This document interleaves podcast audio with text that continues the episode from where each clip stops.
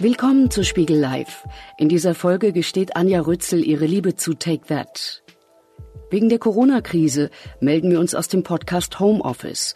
Darum klinge ich wahrscheinlich auch ein wenig anders, als Sie es gewohnt sind. Gemeinsam mit Ihnen wollen wir in den nächsten 26 Minuten abtauchen in die Untiefen der Popkultur. Anja Rützel ist eine Expertin auf dem Gebiet. Sie liebt Tiere, Take That und Trash TV und schreibt darüber in ihren Büchern und Artikeln mit profundem Tiefgang. Auch für den Spiegel sitzt die Autorin regelmäßig nachts vor der Glotze und erforscht Dschungelcamp, Love Island und Bachelor-Formate. Dem Spiegelredakteur Felix Bayer gesteht Anja Rützel ihre hysterische und irrationale Teenie-Liebe zu Take That. Auch mit 47 Jahren ist sie immer noch Fan von Gary, Howard, Jason, Mark und Robbie.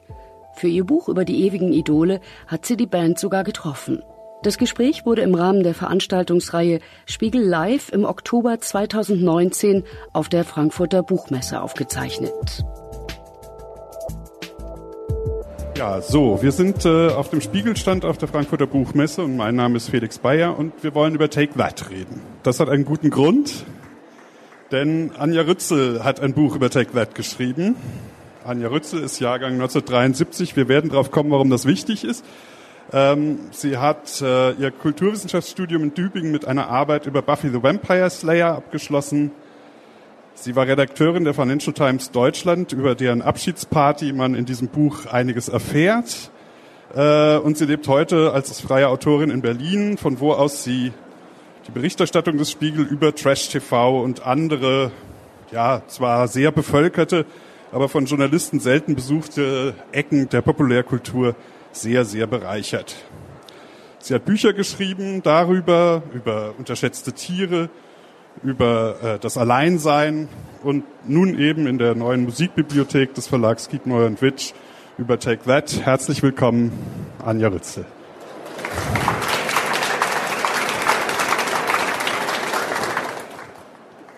Ja, Anja, ähm, ich bleibe beim Du, weil äh, wir haben festgestellt, dass wir uns irgendwann in den späten 90er Jahren oder sowas schon mal begegnet sein, äh, begegnet sind, das erste Mal möglicherweise bei einer Popcom, wir sind uns nicht so hundertprozentig sicher. Das ist so die Zeit, aus der man nicht mehr so viel weiß. Genau. Manchmal. Aber wenn es auf der Popcom war, war es jedenfalls nicht auf dem Ringfest, äh, also bei Popcom in Köln damals nicht auf dem Ringfest, äh, wo dann die Boygroups aufgetreten wären, sondern auf dem Balkon bei irgendeiner Köln Kompakt Techno Party oder sowas. Und ähm, hätte ich dich damals gefragt, ob du Take That magst, was hättest du wohl geantwortet?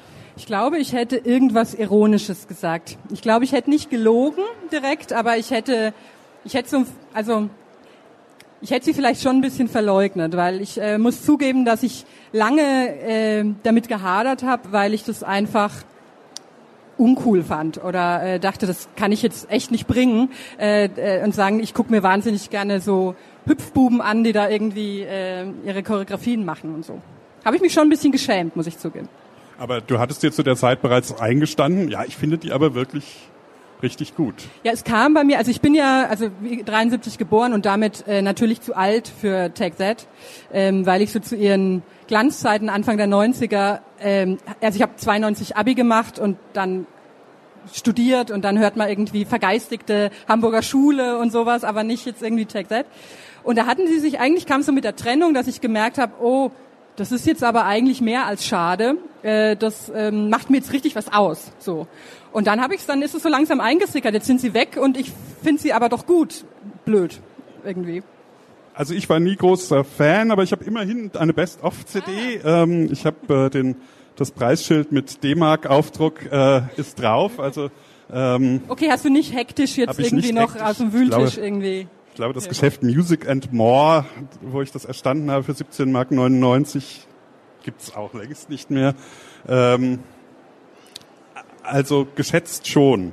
Aber ähm, hättest du dir jemals träumen lassen, dass du darüber ein Buch schreibst? Nee, also ich muss auch sagen, mein erster Impuls, als ich so von Kiwi gehört habe, ähm, wir machen jetzt diese Bibliothek, was ich eine super Sache fand, prima Format und so.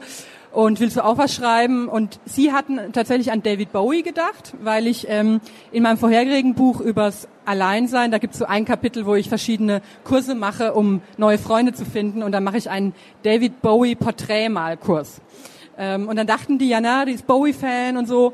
Und natürlich finde ich Bowie auch cool, wie alle so. Ähm, und mag auch andere Bands gern. Ich liebe zum Beispiel die, die Band Pulp sehr und dachte, aber wenn ich ganz ehrlich bin, dann brauchen mich Take That jetzt am meisten. Darf, dass mal jemand sagt, ey, das ist jetzt nicht nur totaler Schrott oder nur äh, reinster Pop, sondern das, das kann man auch lieben mit einer Ernsthaftigkeit. Und da dachte ich mir, das ist jetzt äh, mal so mein Anliegen und ähm, und es also ich, ich es hat jetzt auch keine große Mühe gekostet, weil ich ich mag sie einfach schon wahnsinnig gern. einfach, es ist so. Ich habe eine kleine Stelle, die ich gerne vorlesen würde. Ähm und zwar heißt es da, äh, meine Liebe zu Take That aber ist eine Teenie-Liebe, hysterisch irrational, die sich an Quatschdetails aufhängt, kritikrelevante Vergleichssysteme ausknipst und sich einfach mal glühwangig gehen lässt, ohne Bangen nachzudenken, wie sie das alles denn bitteschön Dietrich Dietrichsen erklären soll. Nun ist ja das Tolle, Dietrichsen versteht's wahrscheinlich. Ja, denn, äh, der noch der, am ehesten eigentlich ne, wahrscheinlich. Denn, denn der hat ja geschrieben, äh, dass bei Popmusik eben der Rezipient mindestens genauso wichtig ist wie, wie der Musiker. Ähm, also alles okay. Ja, ich bin ja, ich bin, glaube ich, immer schon so in diesem Rechtfertigungsreflex, weil ähm, jetzt bei, du hast ja schon gesagt, ich schreibe viel über Trash-Fernsehen und so, und da ist es ja ständig so, dass äh, ich eigentlich mich rechtfertigen muss dafür, wenn ich Sachen wirklich gut finde, was ja auch mal vorkommt. Ähm, ich liebe einfach das Sommerhaus der Stars, das ist so, und ich kann das auch begründen. Und deswegen bin ich aber schon so in diesem Modus drin, dass ich immer denke, Leute fragen dich gleich, wieso ist es denn so und was ist denn die tiefere Bedeutung? Und bei TechZ ähm, verweigere ich das einfach so ein bisschen. Also, also das Buch aber ähm, hat aber eben, wenn du so sagst, hm, ohne banges Nachdenken, hat es natürlich doch an verschiedenen oder zahlreichen Stellen sogar noch verschiedene Ebenen, die aufgemacht werden. Schon ziemlich am Anfang sprichst du davon, äh, dass äh, Take That ein Leporello an Männlichkeitsideen da auf was machen die denn dann? Auffalten? Aufhalten, auf, ja, auffächern oder so, ja. Und ähm, magst du die vielleicht in aller ja. gebotenen Kürze mal beschreiben? Also, was ich so interessant finde an Take That ist, man kennt ja so dieses Boyband-Schema, ne, das so alle Boybands hatten. Es gibt einen, der ist so sensibel, der schreibt die Lieder, der singt die Balladen. Es gibt einen lustigen, der macht so die Faxen irgendwie. Einen ganz, ganz süßen, den alle Mädchen toll finden und einen, der irgendwie verstörend sexy ist und einen, der halt auch noch mit dabei ist, so.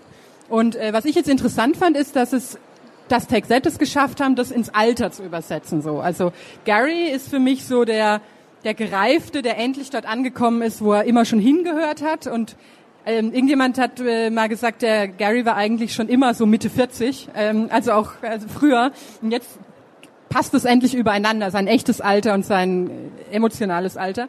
Und dann Mark ist so der der Gescheiterte, der war ja immer so der süße, mäuschenmäßig hübsche. Der hatte aber so einen richtigen Sexskandal vor ein paar Jahren, wo irgendwie rauskam, dass er es ganz bunt getrieben hat und äh, auch alkoholmäßig und so. Und das ist der, der sich dann wieder aufrappeln muss. Und dann Robbie, der so das, das öffentliche Scheitern ja total zelebriert und etabliert, ähm, so als erwachsener Mann sich auch nochmal wie ein, so irrational wie ein Kind verhalten und so.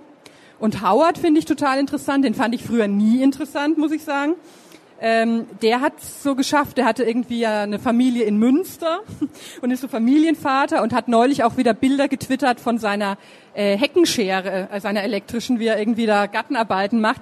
Und es ist aber trotzdem cool. Also finde ich total interessant, wie überträgt man dieses jugendliche Konzept so ins Alter, weil also wie jetzt die wie Caught in the Act gealtert sind, gut, das kriegt man so am Rande vom einen oder anderen mit, aber Tech zelebrieren das halt, das finde ich spitze es ist ja eine Ebene, die, ähm, die du auch aufmachst, dass man sozusagen von der Popband ja fürs Leben einiges lernen kann. Also in der Beobachtung der Popband und im mit, Mitfühlen. Also zum Beispiel bei Gary Barlow äh, beschreibst du so schön, dass wenn man in einer schwierigen Phase sich befindet, dass es ein bisschen ist, als äh, steckte man einfach in der schwierigen Strophe fest, ähm, aber der glänzende Refrain kommt bestimmt noch.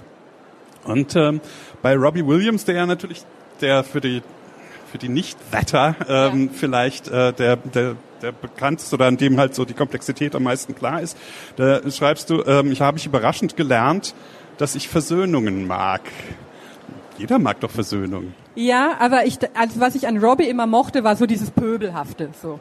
Also äh, als er so 95 da total ausgerastet ist und da ähm, dann ja auch aus der Band so raus komplimentiert wurde, sag mal mal, das fand ich toll. So dieses äh, ungezügelte Pöbelwesen und so und und fand so dieses, also fand ich damals irgendwie immer interessanter als als das Versöhnliche. Also lieber Krawall und so. Ähm, und war aber sowas von gerührt, weil ich einfach nicht damit gerechnet habe, dass Gary und er äh, jemals wieder zueinander finden auf so eine herrliche, schöne Weise. Ich weiß nicht, wer äh, von Ihnen das äh, Lied Shame kennt und das Video dazu. Wenn nicht, empfehle ich das dringend, äh, sobald Sie hier irgendwie äh, raus sind, zu, zu, äh, auf YouTube anzugucken. Es ist ein ganz rührendes Video von Gary und Robbie, in so einem Brokeback Mountain Setting und das war quasi nach ihrer Versöhnung und das macht mich jedes Mal, ich gucke das so oft, das kann ich keinem Menschen erzählen eigentlich, es macht mich total fertig und ich denke immer, wenn die beiden sich wieder zusammenraufen, ähm, Shame ist natürlich nicht auf meiner Greatest Hits aus D-Mark-Zeiten drauf, weil die Wiedervereinigung erst zu Euro-Zeiten war. Äh, aber ansonsten hatte ich das Gefühl, dass ich mit den Greatest Hits eigentlich ganz gut bedient bin im Verständnis äh, von dem Buch und was da so vorkommt von der äh, von Take That Mark One so und ähm, hat das mit der Band zu tun? Also ist das eben keine Band, bei der man jetzt irgendwie ja die B-Seite oder den siebten Albumtrack irgendwie jetzt hervorholt und sagt, den musst du hören, um wirklich zu verstehen, warum es bei Take That geht? Ja, das finde ich auch das Schöne. Also weil es ist so, ich ähm, ich war früher auch mal Musikjournalistin tatsächlich und da war mir immer so dieses typisch männliche über Musik schreiben, so dieses ganz spezielle Expertentum und du brauchst aber genau diese Pressung mit ich kann es nicht mehr wiedergeben irgendwie. Das war mir immer alles so suspekt, wo ich dachte, ach, ich weiß nicht. Und ich, ich mag an Tech seit auch, dass es so, es, es sind einfach die Hits. Es reicht auch die Hits zu kennen und das sind erstaunlich viele. Also viele Leute sagen ja, ah, oh, kenn, von Tech Z kenne ich nur Back for Good, was aber gar nicht stimmt. Also sobald es mal läuft, dann äh, kennt man die anderen auch. Es gibt natürlich so versteckte Sachen auf den Alben. Ähm, die, äh, zum Beispiel äh, das einzige Lied, das Jason jemals singen durfte. Mein Liebling Jason, den immer keiner kennt.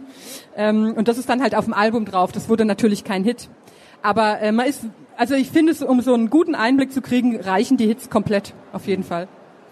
Und das finde ich aber sehr interessant, dass du da gleich diese äh, unterschiedlichen männlich konnotiert, weiblich konnotierten Musikrezeptionen so aufmachst, weil es ja diese alte äh, A&R-Botschaft so gibt, the little girls understand, so, ne? Also die A&R, die Talentsucher der Plattenfirmen, äh, müssen ihren eigenen Geschmack, ist immer so die Erzählung, ausschalten und darauf achten, was die, was die jungen Mädchen so mögen. Ähm, du beschreibst, du hast mit deiner jüngeren Schwester sozusagen den Bond gehabt über Take That. Genau, das war von Anfang an so, weil die eben sieben Jahre jünger ist und die hat genau in das Altersschema reingepasst. Und von ihr habe ich das eigentlich auch alles gelernt über TechThat, weil es gab ja noch kein Internet, sondern tatsächlich nur die Bravo als, äh, also nicht nur die Bravo, aber das war schon so die Hauptquelle. Und meine Schwester hatte eine Freundin, also ihre beste Freundin, die war äh, glühender Kelly Family Fan, also wirklich komplett besinnungslos denen ergeben. Und die hatte deswegen ein Bravo-Abo. Und, ähm, und meine Schwester hat immer die Reste bekommen, so was nicht Kelly war. Und äh, das hat meine Schwester dann abgeheftet, die Tech-Set-Sachen. Und dann haben wir uns so damit befasst und die Unterschiede zu den anderen Boybands. Und sie hat mir so ein Übersichtsplakat gemacht mit den anderen Boyband-Mitgliedern, damit ich endlich lerne, wer jetzt East 17 genau dazugehört und wer nicht und so. Und, ähm, und das hat, das hat sich aber so das haben wir uns bis heute bewahrt. Das finde ich so, so schön tatsächlich. Also wir gehen dann zusammen aufs Konzert und äh, rasten aus, wie wir sonst nirgendwo ausrasten. Das ist so. He heiser gegrölt so. Und ich war jetzt am, ähm, am Freitag ist Gary Barlow solo in der Elbphilharmonie aufgetreten in Hamburg. Und da hat meine Schwester gesagt, hier fällt jetzt die Grenze äh, der Liebe. Sie zahlt jetzt nicht 200 Euro für Gary Barlow in der Elbphilharmonie. Und ich war alleine dort und er hat nicht Solo-Lieder gespielt, sondern lauter Text-Hits. Und es war so schlimm für mich, dass sie nicht dabei war. Es war, ich wollte fremde Menschen umarmen, weil ich dachte, ich brauche jetzt jemanden, der, ja, das war nicht dasselbe. Machen wir nicht mehr. Haben wir gesagt, das nächste Mal nur noch alles immer gemeinsam. Ähm, nun ist, also ist ja, korrigier mich, aber ähm, ist ja eben ein Zusammenhang zwischen Boygroups und Begehren ja immer wieder einer, der beschrieben wird und das Kreischen und du beschreibst eine Stelle, äh, wo es um, um äh, Howards nackten Hintern geht, der zu sehen und wo dann natürlich gekrischen wird. Andererseits beschreibst du aber auch, dass du eigentlich eben auch wegen dieses siebenjährigen Altersunterschiedes zu alt dafür gewesen bist, um diese Art von Begehren äh, zu empfinden. Aber ist die nicht konnotativ für die Liebe zu Boygroups? Ja, irgendwie schon. Aber ich muss sagen, wenn, wenn ich, also am lautesten habe ich, glaube ich, beim Tech Konzert jetzt im Juni geschrien, als ich gemerkt habe, als Prey anfing und ich gemerkt habe, dass sie dieselbe Choreografie tanzen wie 1992, als dieses Lied rauskam. Und sie machen noch dieselben Moves und die ganze Halle hat aufgeschrien. Man merkt es ja dann bei den ersten Bewegungen und so. Und das ist ein, es, es ist nicht so dieses, oh, hier sind jetzt die hotten Boys oder Männer, die jetzt irgendwie sexy tanzen, sondern es ist mehr so, ähm, ein, ein, mehr so eine so eine Retro-Sexiness. Also dass man einfach so denkt, ach, damals, ne? Damals, als es zum ersten Mal rauskam, da war doch vieles einfacher und leichter und nicht so anstrengend und die, der Rücken hat nicht so weh getan und, äh, und so weiter. Es ist eher so ein, so was Wohliges. Also es ist nicht so ein, so ein, oh, hier sind die Sexbraten, die jetzt irgendwie, ne, die, die Girls heiß machen, sondern es hat eher so was Behagliches tatsächlich, muss ich sagen. Und ähm, ich bin auch eigentlich ganz froh, dass ich damals schon zu alt war, um mich in die zu verlieben, also so richtig, äh, so, so Boyband-Mädchenmäßig zu verlieben. Aber da war ich auch nie so wirklich der Typ, muss ich sagen. Äh, nee. Aber da ist es jetzt vielleicht eine ganz schöne Parallele, äh, weil du in, in dem Buch ähm, ja beschreibst, wie sie heute halt zu der Man-Band geworden sind. Ähm, und äh, eben sprachst du ja auch schon über diesen, über diesen Alterungsprozess und ähm, und zugleich ist das Buch ja auch vielleicht zu lesen als so eine Art Ehrenrettung oder Hommage an so diese Fanhaltung, äh, aber eben auch in so einem, äh, ja, schon so etwas, ja, wie soll ich sagen, also ja, in, in einer erwachseneren Art und Weise. Ähm, also die, die, die große Hitze des Anschwärmens ist ja ein wenig vorbei, aber sie klingt noch so durch, wie halt ja. bei der Man Band die, die Performances noch.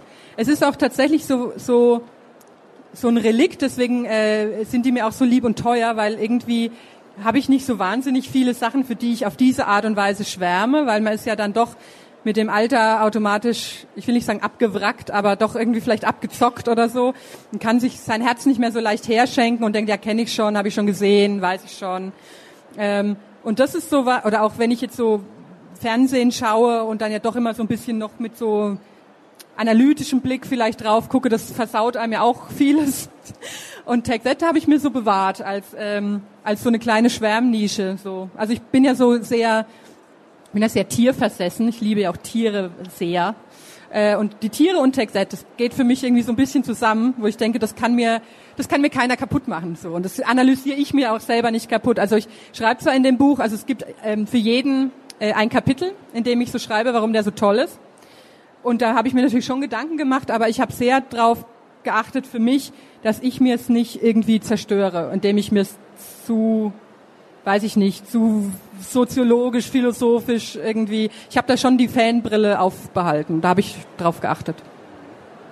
Und trotzdem ist man keinesfalls unterfordert. Äh, aber es gibt natürlich trotzdem, wagst du dich in eine Situation, die eben eine so der klassischen ja, illusionszerstörenden äh, ähm, Situationen für Journalisten ist, nämlich man macht eben das Interview mit jemandem, den man bewundert und ähm, ein sehr gefährlicher Moment kann ich auch aus kann wahrscheinlich jeder Journalist aus Erfahrung sprechen. Ähm, ähm, wir sollten es vielleicht nicht zu viel davon verraten, aber was ich interessant fand oder was ich glaube ich schon mal verraten darf, ist, dass sich deine Frage um eine um einen Performance, um einen Tanzmoment äh, drehte. Genau, also es war, es war ein bisschen wie in so einer kitschigen Vorabendserie, ehrlich gesagt, weil ich ähm, musste das Buch, ich glaube, donnerstags abgeben und montags, also und, und für den Montag ergab sich dann wirklich die Möglichkeit, die zu treffen. Und jetzt nicht in, zu sagen, ich schreibe ein Buch über euch, kann ich euch treffen, sondern ähm, die waren zu so einem Promotermin für ein Musical in Berlin, in dem ihre Musik gespielt wird. Und das haben sie quasi so ein bisschen PR-mäßig angeschoben. Und ich habe da wirklich unter äh, ich glaube, ich bin auch rübergekommen wie eine absolute Irre, als ich dieses Interview angefragt habe. Ich weiß, dass die auch tatsächlich bei Spiegel Online angerufen haben und gefragt haben, gibt es bei euch wirklich jemand, der Anja Rützel heißt? Weil da ist so eine komische Frau. Ähm, und und dann wusste ich, also es war ein ganz schlimmes Wochenende, weil ich hatte freitags dann die Zusage, ich kann mitmachen bei so einem, nicht Einzelgespräch, aber so einem Gruppengespräch noch mit lustigerweise auch vier Journalistinnen, auch Mitte 40 alle, komisch. Äh, weiß nicht, ob jemals irgendwo was erschienen ist oder ob das alles nur Neff war. Komisch. Und ähm, ich habe das ganze Wochenende überlegt, ja, was frage ich denn? So. Also ich habe keine Ahnung, was ich fragen soll, weil ich ich weiß doch schon alles so oder ich denke mir doch alles schon so schön. Das kann ja nur schiefgehen. Das ist genau diese Sache. Und dann dachte, habe ich mir auch so Sorgen gemacht, wenn ich irgendwas frage, was die was die blöd finden, ob die dann denken, was sind das für eine und so. Das wäre auch noch schrecklich und so. Und dann habe ich tatsächlich gefragt, ähm, kann ich vielleicht erzählen, weil ich eben diese Pray-Choreografie so liebe. Ja. Ähm, und die, die tanzen sie ja seit ihrer Wiedervereinigung, also wirklich immer noch das Original aus Anfang der 90er. Und da habe ich dann gefragt, ob, ähm, weil sie ja elf Jahre Pause hatten, ob sie das dann neu lernen mussten oder ob der Tanz, also eigentlich komplett egal die Antwort, oder ob sie das noch so drin hatten. Und dann meinte der Howard so, nee, alles noch im Muskelgedächtnis und machte dann so aus Reflex raus so, so ein paar von diesen Moves, die ich, und ich, ach. Und das, äh, das war wirklich so ein, also da war ich auch keine Journalistin mehr, da muss man sich auch nichts vormachen, glaube ich. Und dann war das einfach so ein äh, sehr schöner Moment. Aber diese, dieses, ähm, dieses Achten auf die, auf die Choreografien und auf den Tanz, ähm, jetzt im Nachhinein betrachtet, hat man ja ein bisschen das Gefühl, war ja dann eine Schule für deine Betrachtungsweisen äh, von was weiß ich, so Dingen wie Eurovision Song Contest oder sowas, wo du halt, du weißt halt, dass es darauf ankommt, ja. dass die Choreografie halt auf eine bestimmte vielleicht, Art und Weise ist. Vielleicht tatsächlich. Also weil ich bin nicht so ein weil ich interessiere mich jetzt eigentlich nicht so für Musical oder solche Sachen und ähm, aber das stimmt, weil weil diese diese Take-That-Tänze, das habe ich mir für mich immer, also ich bin tänzerisch unfassbar unbegabt, was ich sehr bedauere, weil ich äh, habe im Januar so ein paar Lesungen zu dem Buch und ich hätte, ich würde wahnsinnig gerne mit so einem Move auf die Bühne kommen, wirklich unfassbar gerne. Es ist aber unmöglich körperlich, es geht nicht, ich kann das nicht. Aber schreibst du nicht von dieser einen bei einem Song, wo es immer die eine Bewegung gibt, die du ja, unwillkürlich ich, machst? Äh, es gibt so, ja, ach, also ich habe eher noch in Erwägung gezogen, ob ich vielleicht singe am Anfang mhm. selbst. Irgendwas muss ich machen, habe ich das Gefühl. Ähm, genau, und, und, und die Tänze habe ich mir für mich immer so in Figuren unterlegt. Ne? So, also ich bin zwar, wie gesagt, ich kann mir nicht die Moves merken, aber ich dachte immer, ah, das ist jetzt so wie der Pfarrer, der das Weihwasser verspritzt oder die Mumie und so und, äh, und habe mir da so, äh, so, so einen Namen dafür immer gedacht. Ja, und da, da lernt man tatsächlich so ein bisschen hingucken vielleicht. Naja, und genau, und zugleich eben auch ähm, beschreibst du eben auch, dass äh, ja, das bei das Boygroups vielleicht immer, also da sind wir jetzt nochmal bei dem männlichen, weiblichen Blick oder sowas, aber ähm, äh, dass Boygroups immer so ein bisschen als suspekt galten, weil, weil dort halt praktisch die Inszenierung und die Marketingstrategien, äh, die bei Musik von anderen Genres sehr wohl ja auch stattfinden, äh, weil die dann eben so offen zutage liegen, also erkennbar an, an ja. ihrer Inszenierung. Ähm, und ist das sozusagen auch wieder ein, ein ein Mitbeobachten halt eben dieser Inszenierungsebene und der bewussten, der bewusst, des Bewussten an der Inszenierung, was dann wiederum hilft, um so Fernsehserien, äh, Fernsehsendungen wie wie, wie Dschungelcamp oder sowas betrachten. Vielleicht tatsächlich, also weil ich ähm, ich finde ich finde ja immer auch interessant, wenn ähm, wenn man Camp oder Love Island aktuell jetzt ähm, äh, guckt, finde ich es immer interessant zu sagen, was passiert und was wollen die Macher, dass man denkt, das passiert. So, ähm, das ist ganz interessant, weil ich jetzt, äh, ich, ich habe jetzt ja komplett verloren, weil ich ähm, gucke jetzt ja auch immer noch hinterher dann die Instagram Stories der Ausgeschiedenen. Also ich, ich komme ich komm zu nichts mehr. Ähm, und da, die korrigieren das dann ja manchmal auch so, ne? Und sagen, eigentlich war es in Wahrheit ganz anders oder was nicht gezeigt wurde, war dieses und so. Und ähm, und manchmal finde ich es schön, so mir selber, von mir selber so zu tun, als wäre das nicht inszeniert, sondern als wäre das alles echt. Und manchmal macht es ja auch Spaß zu gucken, was sind jetzt so die Kniffe und Tricks, ne? Was, mit welchen Effekten soll man jetzt ähm, glauben, äh, das und das sind die Vorgänge. Und das gilt ja für so eine Bühnenshow genauso wie für eine Sendung eigentlich. Schon ähnlich. Wobei, wobei man ja auch sagen muss, dass ich ähm, dass sich was so Boyband-Mechanismen angeht, dass Take That dann nochmal ein Unterschied ist, weil Gary ja wirklich einer der wenigen ist, der die Lieder tatsächlich fast alle selbst geschrieben hat. Also das gibt's sonst ja irgendwie auch nicht. Äh, das ist schon nochmal eine extra Qualität so. Der gute Gary. Ja, ähm, wir nähern uns dem Ende. Ich will noch von dir wissen, ähm, Rob, hast du mitbekommen, Robbie Williams hat ein neues Album Ja. angekündigt. Weißt du, worum es geht, was er tun wird? Weihnachten, ne? Weihnachten. Das ist Ähm, schlimm. Ist schlimm? Es ist, äh, es ist schlimm. Also, Also- ich, es ist wirklich schlimm. Ich muss sagen, dass schon dieses Swing, Swing When You're Winning war schon bei, für mich an der Grenze. Da war er immerhin noch ganz cool, aber, aber Weihnachtslieder ist, ich bin gespannt, äh, wie er die Kurve kriegt. Ich, ich hoffe, er kriegt sie, aber ich bin nicht sicher. Meine Prognose ist Mittel. Mittel. Okay. Herzlichen Dank, Anja. Sehr Ähm, gerne. Vielen Dank. Danke.